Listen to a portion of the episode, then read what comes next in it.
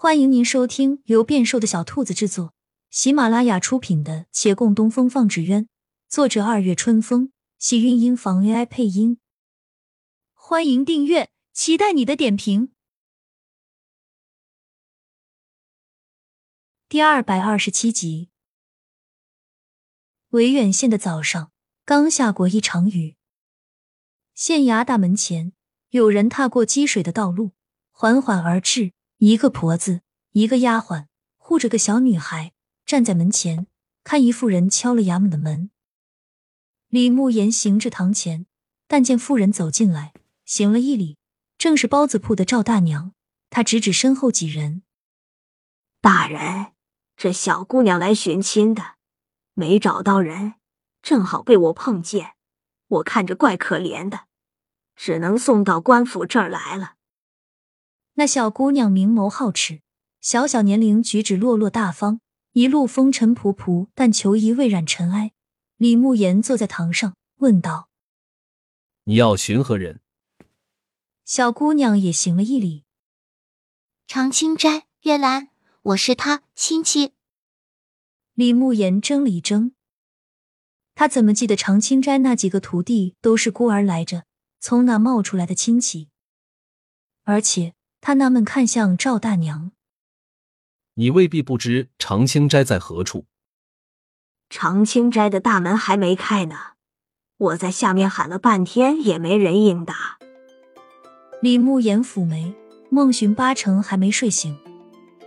你要找月兰，怕是也要等一等了。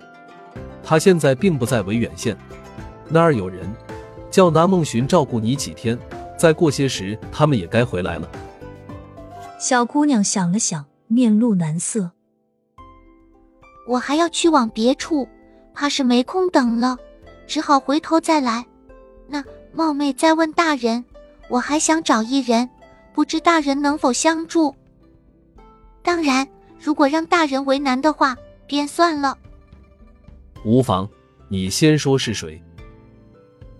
我知道他在城外占山为王，但具体在哪里确实找不到。你说徐燕来，正是，我是他亲戚，大人您能帮我找到他吗？这话叫旁边赵大娘都听糊涂了。那个女匪夫人是你亲戚，岳小哥也是你亲戚，你到底有多少亲戚在这里啊？小姑娘向他笑了笑，又面向李慕言：“大人，小女名月于燕归。”徐燕来，当真是我亲戚，她是我姑姑，秦姑姑。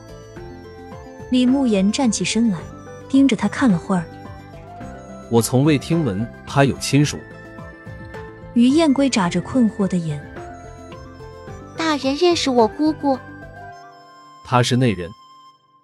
他，您，您是我姑父。他激动的上前一步。我姑姑大抵并不知她自己身世，我们当真是亲属。她的身世，燕儿姑娘在三堂将一番前尘往事一一道来。她住在将军府旧宅，府里有老仆，那些变故，她时常当故事听。讲完，见李慕言铁青着脸，攥紧了手，他想过问，却又怕扰了别人私事，在旁静默了须臾，方道。我姑姑当真与您成婚了？未必。姑父要有礼了。他未说完，小姑娘已向他行了一礼，后话只得吞了回去。半晌后，他道：“你姑姑也不在，她与月兰他们一并出远门了。若是你愿意，可在县衙住，等她回来。”不了，我今天还要赶路的。原本路过此地，想见一见他们，几人都不在，那我先走了。我要去找我曾爷爷，下次有机会再来吧。你为何不在将军府住了？小姑娘轻声一叹。骠骑将军逝世后，将军府一直留存这些年，算是给他这一孤留条后路。而今朝廷突然要纠察罪臣余孽，纵然她一个小姑娘构不成威胁，尚安然无事。但那府邸被朝廷收了，他没地方住，也只能另觅他处。好在远方还有亲人。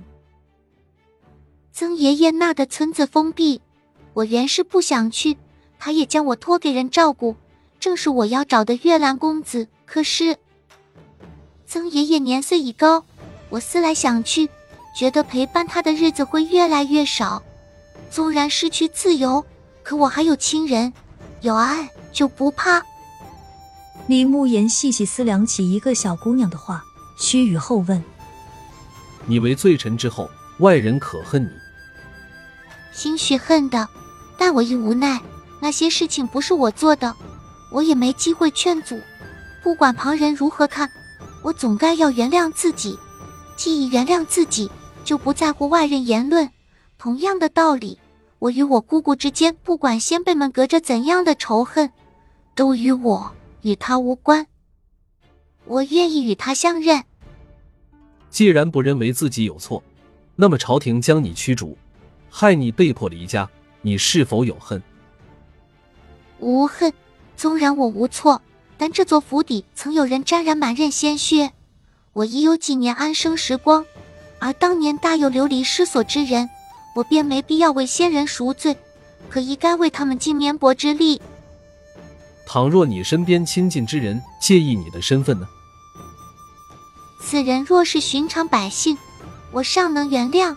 他们不知朝廷事，许多事不能变；而此人若为朝堂官员，我便要与之决裂。再道一声，他见识浅薄，不懂变通之人，也不足与我为友。李慕言沉静看他，眼中风云惊变。亲亲小耳朵们，本集精彩内容就到这里了，下集更精彩，记得关注、点赞、收藏三连哦！爱你。